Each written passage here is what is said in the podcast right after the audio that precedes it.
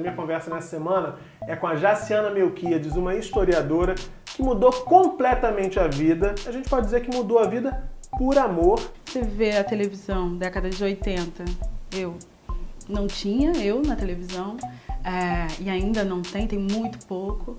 Casou, engravidou e nasceu Matias. Matias, minha luz. E o que, que aconteceu, Jaciana? Foi o momento de maior piração, que eu pensei assim, que mundo que vai existir para esse moleque quando ele nascer? Onde eu acho coisas que se pareçam com essa criança que vai nascer. Não tinha. Você conseguiu? Sim. Chega junto, o Natal tá aí já na portinha, chegando. Aquele tempo de peru, de farofa, de ceia, aquela coisa toda. E Natal também é tempo de história inspiradora, não é? Todo mundo gosta nessa época do ano de parar, refletir, olhar para uma história que nos inspire. E é exatamente isso que a gente oferece para vocês. A minha conversa nessa semana é com a Jaciana Melquiades, uma historiadora que mudou completamente a vida. A gente pode dizer que mudou a vida por amor e por vontade de ver o mundo representando todas nós, todos nós, de uma forma mais fiel, mais próxima da realidade. Você vai curtir esse papo, com certeza. Jaciana, obrigado pela presença aqui Obrigada no Chega pelo Junto. convite. Você é historiadora e a gente estava conversando aqui, tem uma trajetória acadêmica né, na UERJ e foi uma trajetória que não foi fácil para você lá em 2002, quando tudo começou, porque você me disse que se via como uma pessoa isolada naquele universo, porque você era a única negra, era isso? Exato. É, curiosamente, os amigos que eu fiz ao longo dessa trajetória são todos negros, né? Salpicados de, de vários períodos que a gente foi se juntando para não se sentir tão sozinho. Mas quando eu entrei, ainda não tinha o, o sistema de cotas, né? É, e aí eu era a, a única pessoa negra na turma e conseguir passar pelo processo da graduação não foi simples. Tinha um suporte em casa, né?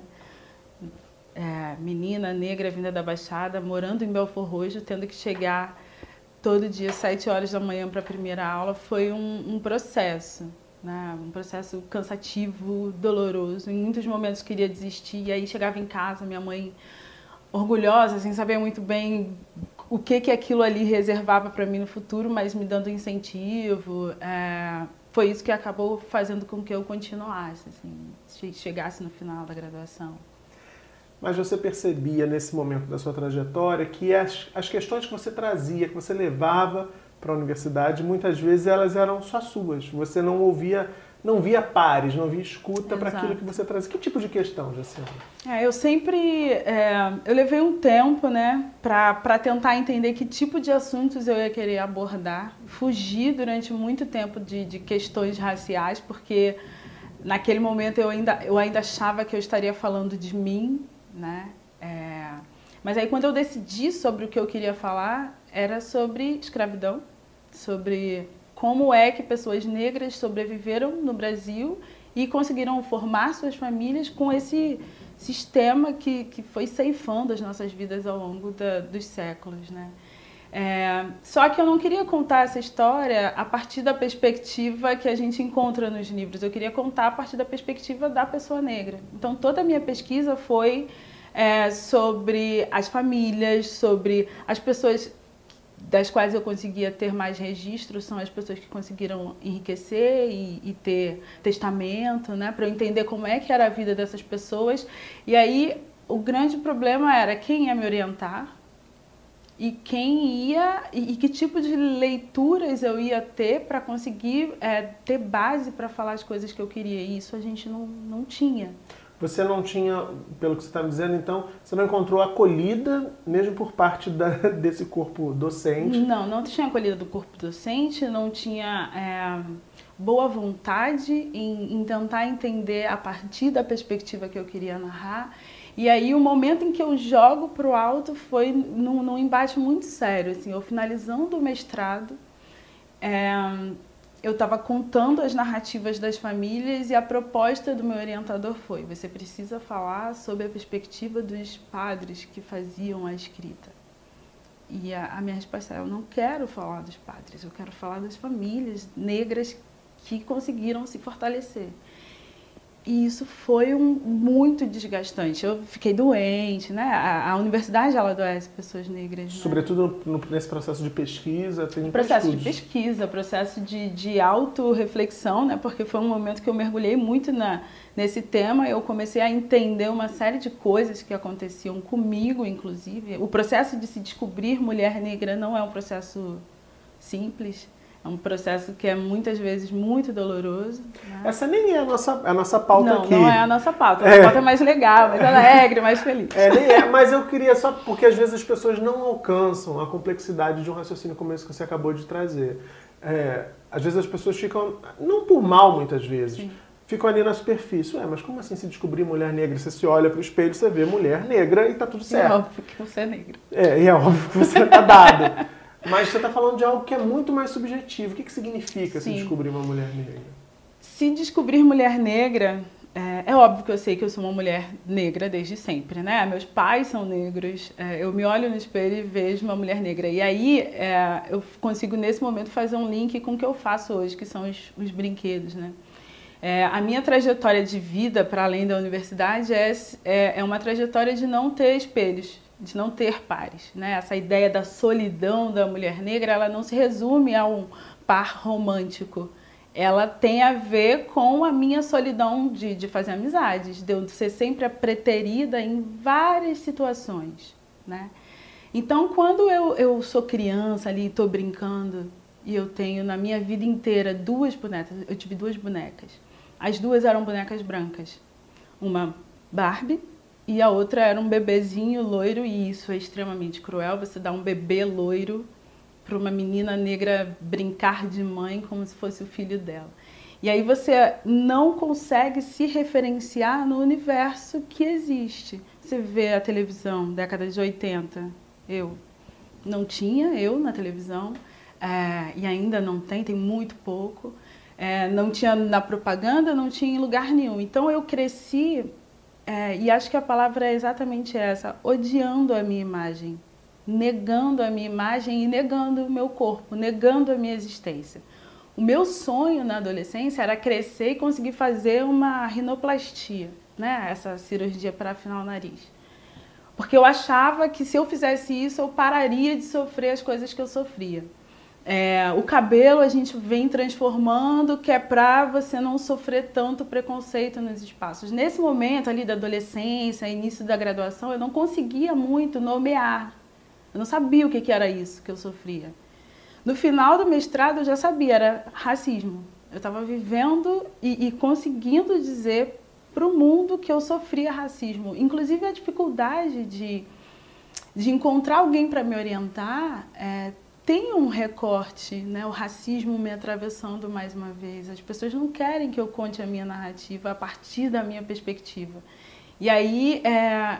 Você é quase tutelado, né? Você pode falar disso, mas Isso. a partir desse olhar que eu estou dizendo Isso. que é o olhar que Porque é. aí eu já estou confortável, eu já conheço os livros, já sei a bibliografia, eu não vou ter que ler uma coisa nova para te orientar, né? E, e, me descobrir mulher negra começou nesse processo de entender o meu cabelo, de entender é, o meu corpo no mundo, entender o desconforto que eu causo quando eu estou em determinados espaços. Né? É, Para eu saber como me portar e como o racismo do outro não me afetar. E aí você concluiu o mestrado? Não, eu joguei para o alto na defesa. Falei, eu não vou reescrever. Não vou. E aí, a vida é tão perfeita. Poderia dizer que a vida é maluca, como eu disse aqui antes da gente começar a gravar. Mas acho que a vida é perfeita, é outro adjetivo. Que ela jogou tudo pro alto. E a gente pode dizer isso, acho que até na psicanálise fala em ponto de ruptura, né? Quando ela resolve assim, não, vou fazer outra coisa da minha vida. Casou, engravidou e nasceu Matias. Matias, minha luz. E aí ela poderia pensar que essas questões estavam superadas, aí isso tudo ficou lá para trás. Mas Matias foi crescendo e o que, que aconteceu, Jacena? Nem foi crescendo, Matias na minha barriga, né? É, foi o momento de maior piração, que eu pensei assim, que mundo que vai existir para esse moleque quando ele nascer? Que, que, que mãe ele vai encontrar quando ele, quando ele chegar aqui fora?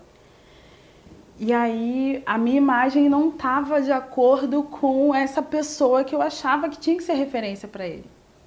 Aí a louca aqui, né, já raspou a cabeça, falou, esse cabelo não serve. Você tava com o cabelo alisado? Meu cabelo era relaxado, né, um cabelo que tinha uma passabilidade. Não, esse cabelo não serve, essa pessoa que está aqui precisa se fortalecer. Eu entrei num grupo de mulheres negras é, que chama Meninas Black Power. Né? A gente faz encontros de acolhimento para as mulheres negras conseguirem se entender. A gente lê textos, discute, para a gente conseguir é, entender e processar esse monte de sentimento que é. Você é muito ruim você ter certeza que o mundo não é para você. Né? E você perceber a, a quantidade de, de oportunidades que a gente perde porque a gente nem consegue achar que aquela oportunidade é para gente. Então, esse grupo me ajudou muito e nesse momento eu comecei a, a, a tarefa de mãe, né? De decorar o quarto e aí o drama, onde eu acho coisas que se pareçam com essa criança que vai nascer. Não tinha. Você está falando de coisas, está falando de objetos de decoração, objetos de, de decoração, quadrinhos, brinquedinhos, bonecos. Não tinha. Roupinha, bodyzinho com personagem que, que se parecesse com ele. Não achei nada. Eu fiz tudo. Tudo.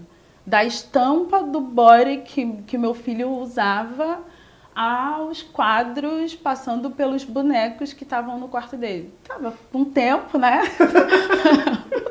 nada, joguei tudo pro alto, vou aqui ser a sua mãe mesmo.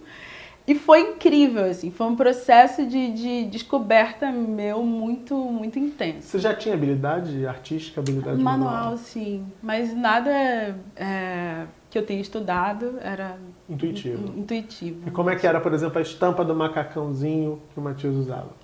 Cabelinho, um contornozinho com uma criancinha de black, sabe? Não, ele tem que ter isso, né? Até essa, essa ideia do black, do cabelo, ele é muito importante para mim. Só que o Matias já cresceu entendendo que o cabelo dele é bonito. Que maravilha. E, e um dia ele chegou em casa, saiu com o pai para cortar o cabelo, chegou com a cabeça raspada. Eu dei um ataque, assim, meu Deus, você cortou o cabelo. Mas é isso, ele já sabe quem ele é, né? Então, então, em alguma medida, o fato dele já saber quem ele é, é, é mostra que. É, é só o cabelo, mas é. demonstra que essa sua iniciativa lá na gravidez, de tentar fazer esse mundo, pelo menos esse universo mais próximo, mais plural, com mais capacidade de representar o que de fato é o mundo, você conseguiu. Sim. O Matias é um carinha que hoje tem sete anos. Tá com sete anos. E é um carinha que a gente pode dizer empoderado para poder usar essa expressão da moda. Ele sabe que está tudo certo com ele e eu sou bonitão. Ele é bonitão. Mas dessa história também surgiu uma outra atividade profissional. Né? Eu queria que você falasse como é que você começou com a história dos bonecos, né? Que hoje Sim. tem um nome, Era Uma Vez o Mundo. Isso. É uma empresa, ela fabrica boneco, objetos de decoração. Bonecos, bonecas, é, livros. É, eu também tenho um selo editorial para editar e conseguir publicar os meus livros. E atividades edu educativas, né? Eu vendo atividades para escolas que são atreladas aos meus materiais, porque uma de, um dos problemas que a gente encontra nas escolas é que o professor recebe o material, mas ele não sabe o que fazer com ele, né? A formação não, não te dá esse é, é, essa ideia de o que fazer para trabalhar questões raciais em sala de aula. Porque essa, para quem não sabe, é uma obrigação legal, né? Sim. A legislação brasileira obriga que essa questão da história, da cultura afro-brasileira e africana seja parte do currículo escolar. Isso. Não numa disciplina específica, mas que seja discutida de forma transversal. E essa é realmente uma dificuldade professor é no Brasil todo. É uma dificuldade no Brasil e aí o que os professores e as escolas fazem é novembro fazem atividades pontuais que é para conseguir cumprir a, a lei, né? Só que essas atividades elas precisam permear todo o calendário. Né? As crianças precisam ter acesso à diversidade que existe na sociedade para elas crescerem de forma mais saudável. Então, o que eu faço hoje na Era Uma Vez o Mundo é fazer os brinquedos, pensar as brincadeiras e as atividades educativas associadas aos brinquedos. Eu vendo para pessoas, para empresas, eu vendo para todo mundo. Agora, antes de começar a vender para todo mundo, teve o Matias ali. Teve o Matias me inspirando. Você fez os primeiros bonecos para ele. Para ele.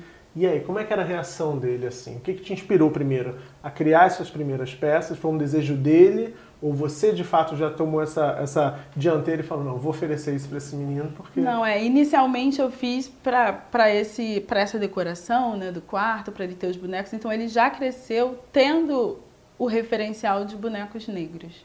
Né? A gente em casa é, conseguiu romper um pouco com essa visão capitalista do mundo, de, de que a pessoa precisa consumir muito.